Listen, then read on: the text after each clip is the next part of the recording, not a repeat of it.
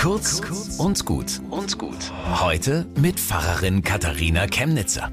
Heute vor 25 Jahren wurde der erste Welt-Parkinson-Tag begangen.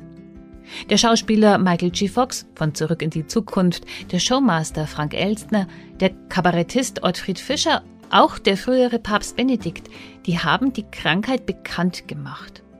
Vorher war Parkinson eben die Zitterlähmung, die alte Leute bekommen. Aber das stimmt gar nicht mit dem nur alte Leute. Parkinson bricht mitten ins Leben rein.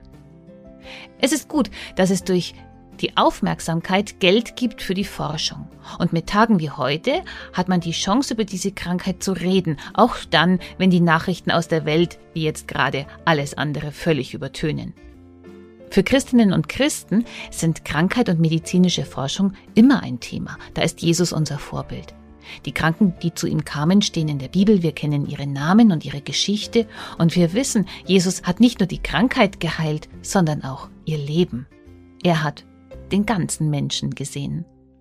Bis zum nächsten Mal.